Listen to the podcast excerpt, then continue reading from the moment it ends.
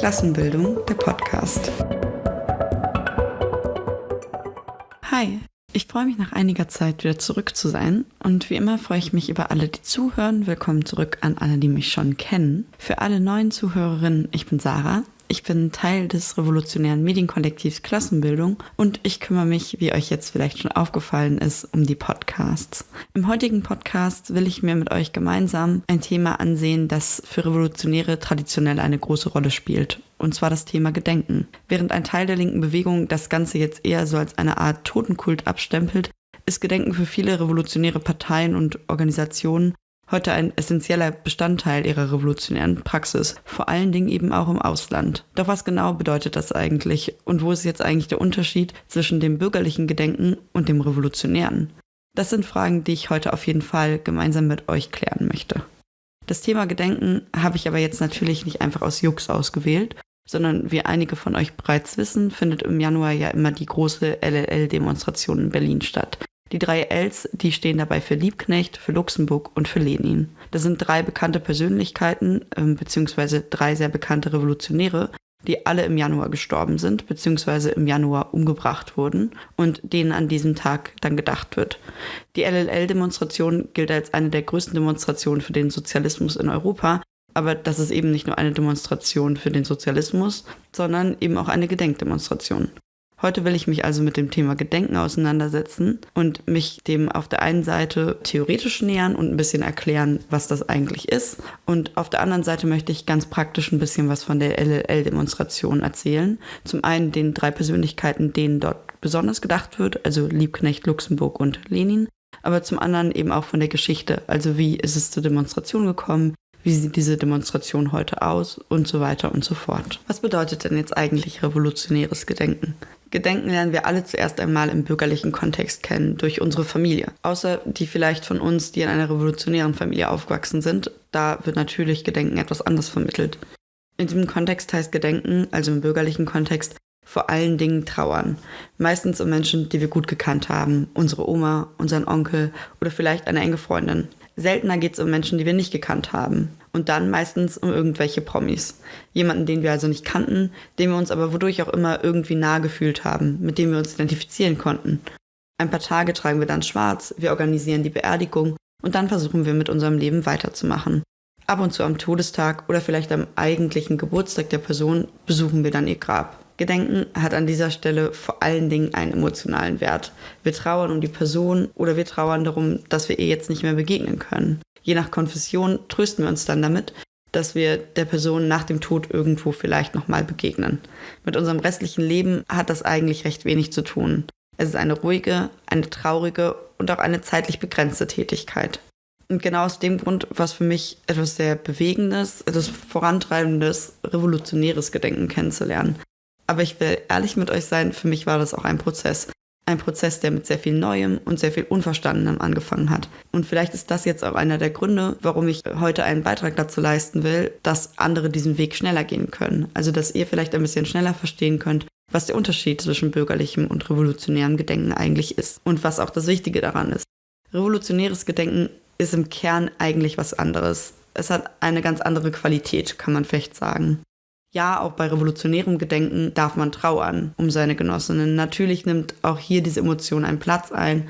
Sicherlich besonders dann, wenn man Gefallene selbst gekannt hat, wenn man mit ihnen eine revolutionäre Tätigkeit geteilt hat oder letztlich einen großen Teil seines Lebens. Aber Trauer ist hier eben nicht das einzige Element und es ist auch nicht die einzige Emotion, die eine Rolle spielt. Wenn wir gedenken, dann wissen wir, dass wir der Person nicht mehr begegnen werden. Zumindest nicht in irgendeiner physischen oder spirituellen Form. Aber warum oder worum, besser gesagt, geht es denn eigentlich dann?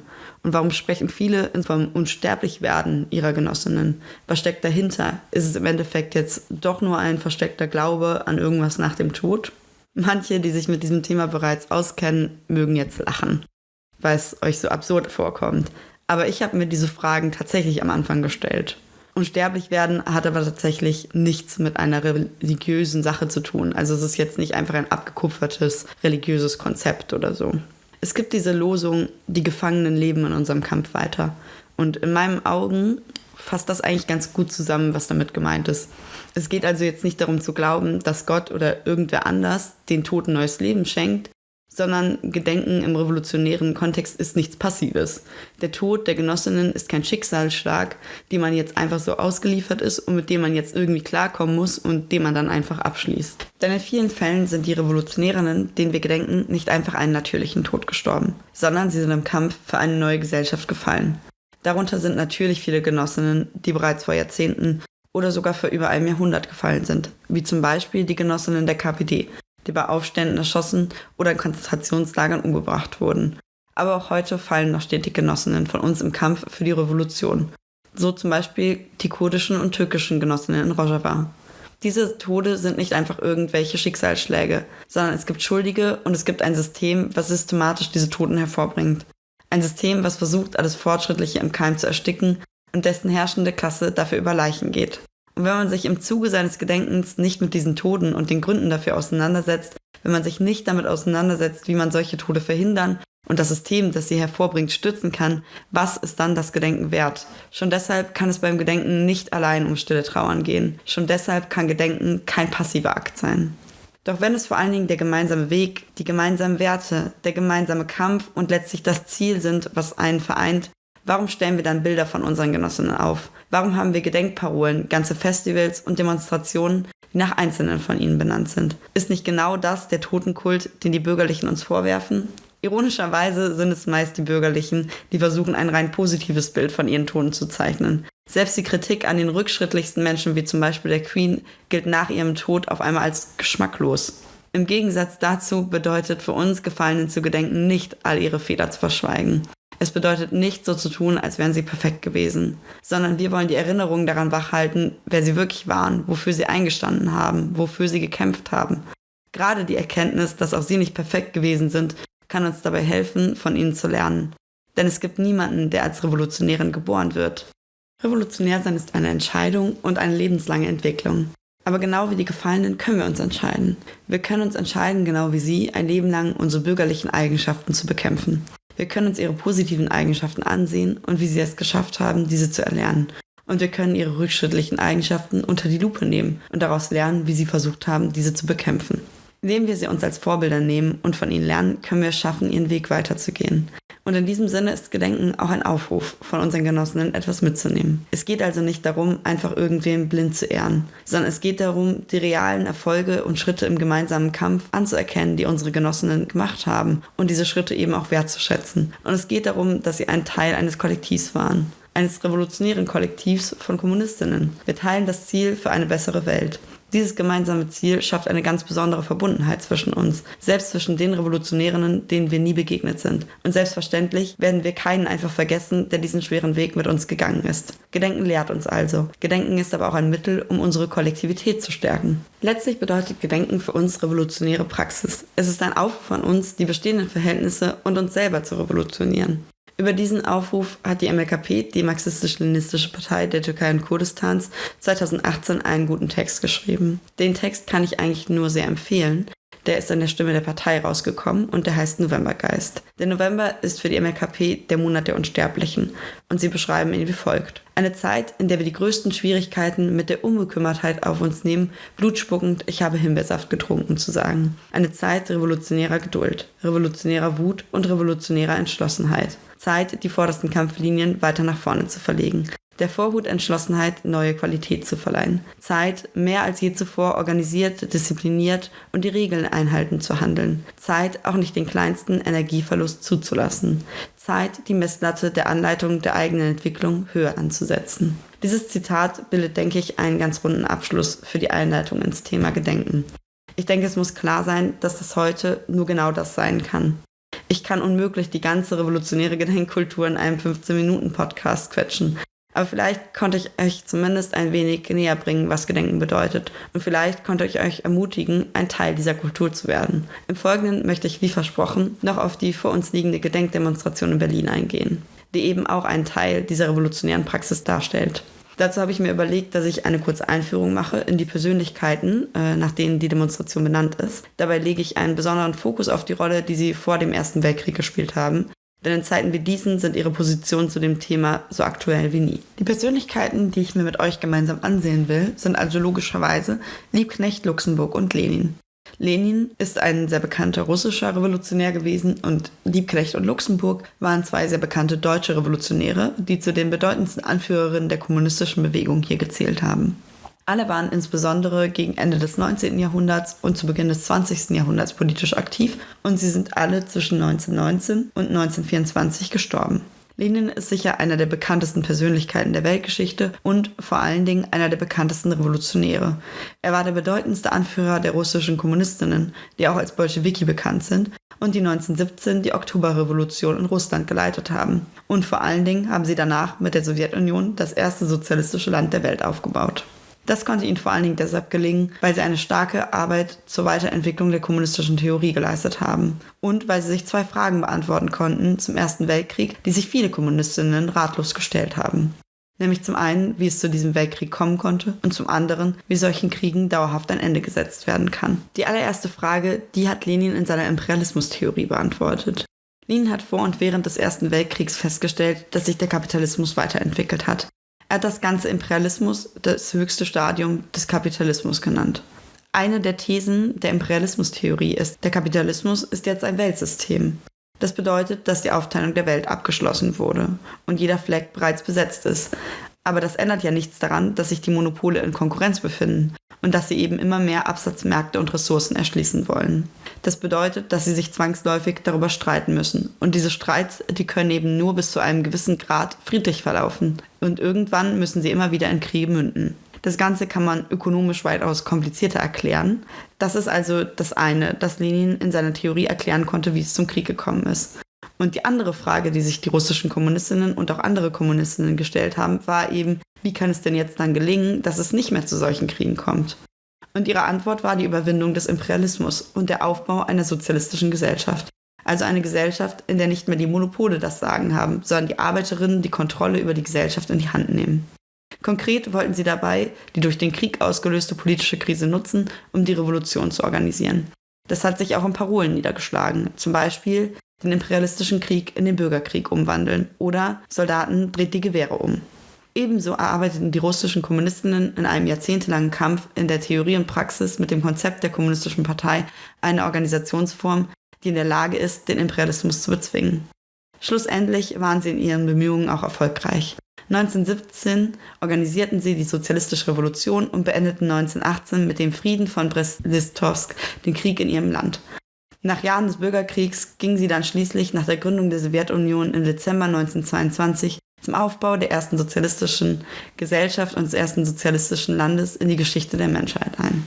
Das ist es vielleicht, was ganz kurz reicht, um so auf Lenin und ähm, ja, die russischen Kommunistinnen einzugehen. Und genau, dann werden wir uns nochmal Liebknecht und äh, Luxemburg anschauen. Genau wie für Lenin und den Rest der Arbeiterinnenbewegung zu dieser Zeit hat auch für Liebknecht und Luxemburg der Erste Weltkrieg eine große Rolle gespielt. Sie sind noch heute als Kriegsgegnerinnen bekannt und werden selbst von Bürgerlichen dafür gefeiert. Ich möchte an dieser Stelle ein bisschen auf ihre klassenkämpferische Antikriegspolitik eingehen. Ihr Kampf war dabei immer sehr hart und zäh. In der SPD, in der damals die deutschen Kommunistinnen organisiert waren, hatte sich nämlich damals wie in vielen sozialdemokratischen Parteien die Position des Burgfriedens und der Vaterlandsverteidigung durchgesetzt. Das bedeutet im Klartext, dass man seine Klassenposition aufgibt. Es bedeutet, dass man sich mit der eigenen herrschenden Klasse versöhnt und für diese in den Krieg zieht und dabei notfalls auf seine eigenen Klassengeschwister schießt. Liebknecht und Luxemburg waren natürlich dagegen. Sie waren natürlich keine Freunde des Burgfriedens und auch keine Freunde der Vaterlandsverteidigung. Sie haben es allerdings nicht geschafft, sich wie die russischen Kommunistinnen ganz von den Verrätern des Sozialismus loszusagen und sich ganz organisatorisch zu trennen. Dennoch haben sie den Spartakusbund aufgebaut. Das war de facto eine eigene Organisation innerhalb der Sozialdemokratie. Dort haben sie Zeitungen veröffentlicht und haben die Arbeiterinnen in Versammlungen über das wahre Wesen des Krieges aufgeklärt. Dafür nahmen sie harte Strafen in Kauf. Rosa Luxemburg und Karl Liebknecht saßen beide bis zur Novemberrevolution im Gefängnis. Die Geschichte hat uns dabei verschiedenste Werke hinterlassen. Zum Beispiel die Junius-Broschüre, in der Rosa Luxemburg mit der SPD abrechnet, oder die Werke Karl Liebknechts zum Militarismus. Die von ihm geprägte Parole Der Hauptfeind steht im eigenen Land gegen die Politik der Vaterlandsverteidigung, die hört man auch heute noch auf vielen Demonstrationen, besonders zum Beispiel auf der anstehenden LL. Der Krieg endete in Deutschland mit dem Aufstand der Kieler Matrosen, die sich im Oktober 1918 weigerten, noch einmal zur Schlacht auszulaufen, als der Krieg bereits verloren war. Ihr Widerstand breitete sich im ganzen Land aus, Eine Streikwelle ist losgebrochen. Es wurden Arbeiterinnen und Soldatenräte gebildet. Die gesellschaftlichen Belange wurden in ihre Hand genommen. Der Kaiser wurde gestürzt. Gleichzeitig bildete sich auch die Sozialdemokratie eine provisorische Regierung. Und sie hatte die Mehrheit in den Räten inne. Es entfaltete sich ein Kampf zwischen dem Übergang zu einer sozialistischen Räterepublik und dem Verharren bei einer bürgerlich-demokratischen Republik. Inmitten der revolutionären Kämpfe haben dann die Kommunistinnen in Deutschland beschlossen, im Jahreswechsel 1918-1919 eine eigene Partei zu gründen, die Kommunistische Partei Deutschlands. Auf dem Gründungsparteitag waren auch Karl Liebknecht und eben Rosa Luxemburg anwesend. Und sie wurden vor allen Dingen auch in die Zentrale der Partei gewählt. Später wurde diese Partei dann mit den russischen Kommunistinnen zum Gründungsmitglied der Kommunistischen Internationale, der internationalen Kampforganisation der Arbeiterinnenklasse, die in dieser Zeit in den meisten Ländern Europas auf revolutionäre Umbrüche hinwirkte. Doch die KPD hatte leider viele Schwächen. Sie war noch keine fertige kommunistische Partei, denn sie hat viele Gruppen in sich vereinigt, die unterschiedliche Traditionen, unterschiedliche Positionen und unterschiedliche Arbeitsweisen hatten. So war sie leider nicht in der Lage, in Deutschland den Kampf für den Sozialismus für sich zu entscheiden. Das hat nicht zuletzt auch an Fehlern gelegen, die Liebknecht und Luxemburg gemacht haben. Dennoch ging sie mit der Gründung der Partei und ihrem Kampf für den Sozialismus mutige und heldenhafte Schritte, für die sie noch heute den Respekt aller ernsthaften Kommunistinnen verdienen und für die sie im Januar 1919 mit ihrem Leben bezahlen mussten. Beide wurden von faschistischen Banden auf den direkten Befehl des SPD-Politikers Gustav Noske hin ermordet. Die sozialistische Revolution wurde in Deutschland im Blut ertränkt. Aber der Kampf von Rosa und von Karl, der lebt noch heute weiter. Und das Erbe der kommunistischen Parteien Deutschlands, das ist auch heute noch lebendig und das tragen wir. Das tragen wir mit unserem Gedenken und mit unserer revolutionären Praxis mit unserem Ziel, wieder eine kommunistische Partei in Deutschland aufzubauen. Genau, das wäre es jetzt erstmal zu einem ganz kurzen Abriss zu den Persönlichkeiten. Ich weiß, das war wirklich nur ganz kurz, aber falls ihr da mehr Lust drauf habt, also ein bisschen mehr zu Karl und Rosa wissen wollt oder zur deutschen Arbeiterbewegung oder vielleicht nochmal zu Lenin und den russischen Kommunistinnen, dann könnt ihr Bescheid sagen. Also schreibt es einfach in die Kommentare oder schreibt uns eine E-Mail oder so. Dann können wir uns überlegen, ob wir dazu nochmal einen Podcast oder ein Video machen. Zu Lenin an sich haben wir ja zum Beispiel auch schon ein Video, das ihr euch anschauen könnt, falls ihr über ihn noch nicht so gut Bescheid wisst. Deshalb äh, ja, würde ich jetzt übergehen zur LLL-Demonstration, damit ich es schaffe, dazu heute auch noch ein bisschen was zu sagen und vor allen Dingen zur Geschichte davon. Die LLL-Demonstration, die findet jährlich ähm, beim Todestag statt, also das Datum um den Todestag von Rosa und Karl herum. Das ist immer das zweite Januarwochenende in Berlin. Die verläuft in der Regel vom Frankfurter Tor bis hin zur Gedenkstätte der Sozialisten, die auf dem Zentralfriedhof Friedrichsfelde liegt. Dieses jährliche Gedenken, das wurde in der Weimarer Republik eingeführt von 1919 an, also vom Todesjahr von Rosa und Karl an. Da konnte es dann bis 1933 regelmäßig praktiziert werden. Also da gab es quasi diese Demonstration von 1919 bis 1933 jedes Jahr. Dann ist sie von den Faschisten verboten worden und die Teilnehmerinnen der letzten Demonstration 1933, die sind auch verfolgt worden. Dazu später ein bisschen mehr. Und das hieß dann, während der ganzen Zeit des Faschismus in Deutschland gab es diese Demonstration nicht. Da gab es letztlich nur illegale Gedenkveranstaltungen der Kommunistinnen in Deutschland. Genau, ab 1946 gab es dann wieder Gedenkveranstaltungen und vor allem die Demonstration auch wieder in der sowjetischen Besatzungszone. Und ab 1949 gab es dann eben zentrale Veranstaltungen auch in der DDR. Am Anfang hieß die Demonstration lediglich Liebknecht-Luxemburg-Demonstration. Das lag daran, dass 1919 Lenin noch gar nicht gestorben war. Dementsprechend gab es auch keine nach ihm benannte Demonstration, zumindest keine Gedenkdemonstration. Als er dann am 21. Januar 1924 gestorben ist, hat die KPD auch ihn ins Gedenken mit einbezogen und hat das Ganze offiziell Lenin-Liebknecht-Luxemburg-Demonstration genannt. Daher kommt dann auch die heute verwendete Abkürzung LLL. Die Demonstration an sich hat sich aus einer Gedenkveranstaltung für die Opfer des Spartakusaufstandes in der Weimarer Republik entwickelt. Der Berliner Magisterrat hat nämlich der KPD verweigert, die Toten von diesem quasi Aufstand auf dem Friedhof der Märzgefallenen zu begraben. Der ist in Friedrichshain und hat ihnen stattdessen auf dem abgelegenen Friedhof Berlin-Friedrichsfelde so hinten in der Ecke was zugewiesen. Und das hat sie dann auch so in der Ecke getan, die so als Verbrecherecke bekannt war. Die USPD und die KPD haben dort dann quasi trotzdem eine gemeinsame Begräbnisfeier organisiert und die haben quasi diesen Friedhofsbereich dann zu einer dauerhaften Gedenkstätte gemacht. Am 25. Januar 1919 wurden 33 der Toten, darunter Karl Liebknecht, dort dann beerdigt.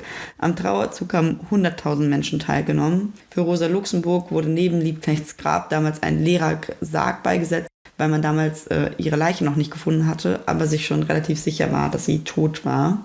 Genau, am 1. Juni 1919 wurde ihre Leiche dann im Berliner Landwehrkanal gefunden. Am 13. Juni wurde sie dann nachträglich in Friedrichsfelde beerdigt. Es gab damals einen gewaltigen Trauerzug äh, von Friedrichsheim aus und man musste dann die Menge der Menschen, die auf den Friedhof durfte, sogar begrenzen, weil einfach zu viele Menschen quasi zu ihrem Gedenken gekommen sind. Genau, 1924, habe ich ja bereits erwähnt, ist dann Lenin gestorben. Der wurde dann dieses Gedenken integriert und seitdem kommt auch sein Name vor. 1926 äh, hat die KPD dann angefangen, eine jährliche Lenin-Liebknecht-Luxemburg-Feier zu veranstalten. Die war ein zentraler Teil der von der KPD in Deutschland organisierten LLL-Wochen. Genau, am 13. Juni 1926, dem Jahrestag der Beerdigung von Rosa Luxemburg, hat die KPD dann auch das Revolutionsdenkmal, das einige von euch, die schon mal da waren, sicher kennen, eingeweiht. Äh, genau, das steht für die ermordeten Sozialistinnen eben auf diesem Friedhof in Friedrichsfelde. Dort sind zwei Zitate eingraviert.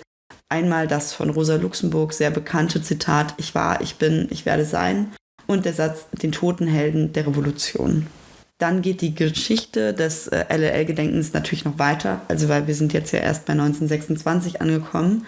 Genau, 1930 wurde das Gedenken dann stark kriminalisiert. Also es gab immer schon vorher Auseinandersetzungen mit der Polizei natürlich. Aber 1930 hat dann der preußische Polizeipräsident Zörgiebel äh, die Berliner LL-Feier verboten und hat auch viele der Teilnehmerinnen verhaftet und misshandelt. Am 17. Januar 1933 war dann die letzte LLL-Demonstration vor dem Faschismus. Genau, da haben sich die Kommunistinnen noch sehr wacker gegen den Faschismus gewehrt. Genau nach letztlich ähm, dem 30. Januar 1933 ähm, haben dann die Faschistinnen alle Teilnehmer der Demonstration vom 17. Januar festgenommen und verhört. Und äh, am Februar 1933 haben eben die Faschisten auch das Denkmal dann schwer beschädigt. Genau, im Zuge dessen, also des Faschismus, wurde dann äh, die Gedenkstätte immer mehr quasi zerstört und beschädigt. Trotzdem haben viele Kommunistinnen im In- und Ausland das traditionelle Gedenken weiter fortgesetzt. Äh, zum Beispiel Bertolt Brecht und Hans Eisler. Die haben äh, im 17. Januar 1936 an einer von deutschen Immigranten organisierten LLL-Feier in New York teilgenommen. Für die hat Brecht die Kantate Ein Soldat weiß nach, dass Lenin gestorben ist, geschrieben. Auch der tschechische Autor äh, Julius Fučík, äh, der hat zum Beispiel 1942 in der kommunistischen Zeitung Rude Bravo im deutsch besetzten Prag einen Leitartikel zur LLL-Feier veröffentlicht. Der ist dann leider auch kurze Zeit später von deutschen Faschisten dort verhaftet worden. Insgesamt äh, haben sehr viele exilierte Kommunisten und Antifaschisten immer wieder LLL-Feiern veranstaltet im Ausland während der Zeit des Faschismus und es gab sicher auch einige illegale LLL-Veranstaltungen in Deutschland während des Faschismus. Zum Beispiel äh, haben die inhaftierten Angehörigen der verbotenen KPD damals 1943 im Arbeitslager in Gierenbad in Bad Urbach eine illegale LLL-Feier veranstaltet. Nach dem Zweiten Weltkrieg, das habe ich ja dann eben schon erzählt, haben dann in Friedrichsfelde wieder jedes Jahr Demonstrationen zum Gedenken an die ermordeten Sozialistinnen stattgefunden. Die erste davon am 13. Januar 1946. Genau, seit 1990 äh, kommen jetzt auch wieder vermehrt Organisationen aus dem Westen und dem ganzen Bundesgebiet dort zusammen. Genau, darüber hinaus ist auch das europäische Ausland ähm, immer mal wieder auf der LLL vertreten. Also es gibt auch eine gewisse Ausstrahlungskraft dahin. Auch an diesem Sonntag werden sich wieder verschiedene rote Gruppen und Organisationen dort treffen und in Berlin eben gemeinsam das Gedenken begehen. Mit diesem kleinen Exkurs, den ich jetzt zur Geschichte der LLL gemacht habe, bin ich dann auch am Ende meines Podcasts angelangt. Vielen Dank fürs Zuhören. Falls euch das gefallen hat, würden wir uns sehr über eure Unterstützung freuen. Folgt uns gerne auf Social Media oder abonniert uns auf YouTube oder auf Spotify. Und äh, falls euch interessiert, was wir sonst noch so machen, schaut doch gerne auf unserer Website vorbei. Da findet ihr Videos, da findet ihr auch Bildungstexte, Kunst, Leselisten und so weiter. Es hat mich wie immer sehr gefreut. Wir hören uns schon bald wieder und vielleicht sehen wir uns ja auch auf der LLL.